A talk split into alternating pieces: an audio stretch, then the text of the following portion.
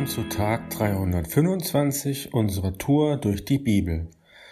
Mein Name ist Philipp und ich lese aus 3. Mose 18 die Verse 1 bis 6 und aus Kapitel 19 die Verse 1, 13 sowie 18 und 19. Der Herr befahl Mose, den Israeliten dies weiterzusagen. Ich bin der Herr, euer Gott Lebt nicht nach den Sitten der Ägypter, in deren Land ihr gewohnt habt. Richtet euch auch nicht nach den Bräuchen der Bewohner Kanaans, wohin ich euch bringen werde. Nehmt sie nicht zum Vorbild. Handelt nach meinen Weisungen. Lebt nach meinen Ordnungen. Ich bin der Herr euer Gott. Richtet euch nach meinen Geboten. Jedem, der sie erfüllt, bringen sie Leben. Ich bin der Herr. Keiner von euch darf mit einem nahen Verwandten schlafen. Dies sage ich, der Herr. Und dann weiter in äh, Kapitel 19. Der Herr befahl Mose, der ganzen Gemeinschaft der Israeliten dies mitzuteilen. Ihr sollt heilig sein, denn ich, der Herr, euer Gott, bin heilig. Jeder von euch soll seine Mutter und seinen Vater achten und den Sabbat als Ruhetag einhalten. Ich bin der Herr, euer Gott. Ihr sollt euch nicht mit anderen Göttern einlassen und auch keine Götzenstatuen anfertigen, denn ich bin der Herr, euer Gott. Wenn ihr mir ein Friedensopfer darbringt, dann tut es so, dass ich euch, dass ich Gefallen an euch und eurem Opfer habe. Das Fleisch des Opfertieres müsst ihr am selben Tag oder am folgenden verzehren. Was am dritten Tag noch übrig ist, muss verbrannt werden, denn dann ist es unrein. Wenn doch noch jemand davon ist, nehme ich das Opfer nicht an. Er muss die Folgen tragen, denn er hat etwas entweiht, das für mich den Herrn bestimmt war und somit heilig ist. Er hat sein Leben verwirkt und muss aus dem Volk ausgeschlossen werden. Wenn ihr in eurem Land die Getreideernte einbringt, dann sollt ihr eure Felder nicht ganz bis an den Rand abmähen und keine Nachlese halten. Auch in euren Weinbergen soll es keine Nachlese geben. Sammelt die Trauben am Boden nicht ein, sondern überlasst sie den Armen und Fremden. Ich bin der Herr, euer Gott. Ihr sollt nicht stehlen, nicht lügen und einander nicht betrügen. Wenn ihr bei meinem Namen schwört, sollt ihr ihn nicht durch einen Meineid entweihen. Ich bin der Herr, euer Gott. Unterdrückt und beraubt einander nicht. Wenn er jemanden tageweise beschäftigt, müsste ihn am jeden Abend seinen Lohn auszahlen. Und dann weiter in Vers 18. Räche dich nicht und sei nicht nachtragend. Liebe deinen Mitmenschen wie dich selbst. Ich bin der Herr. Und Vers 19, haltet euch an das, was ich euch sage. Kreuzt nicht verschiedene Arten eures Viehs miteinander. Besät eure Felder nicht mit zweierlei Saatgut und tragt kein Kleidung aus Mischgewebe. So, wisst ihr, was ich nicht ganz verstehe?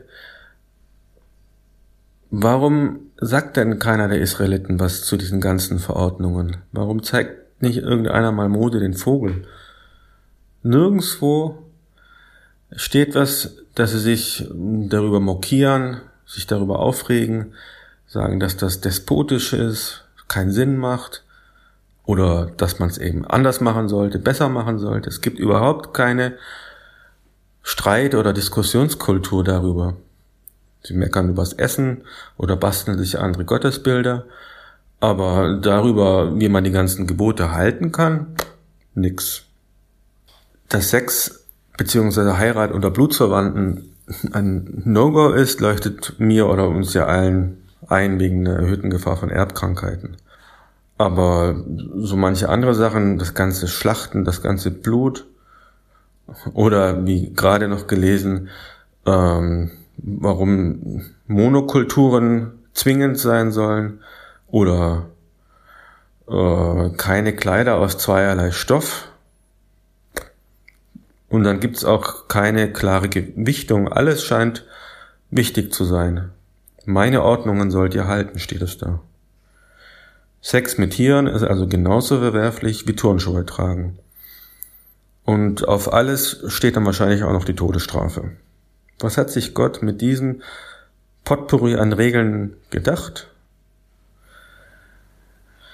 Jetzt am Anfang von Kapitel 19 steht, Ihr sollt heilig sein, denn ich, der Herr, euer Gott, bin heilig. Gott ist also heilig, wir nicht. Er will, dass wir sein heiliges Volk sind. Er hat uns Menschen einst nach seinem Bilde geschaffen, einzigartig in seiner Schöpfung mit Körper, Seele und Geist.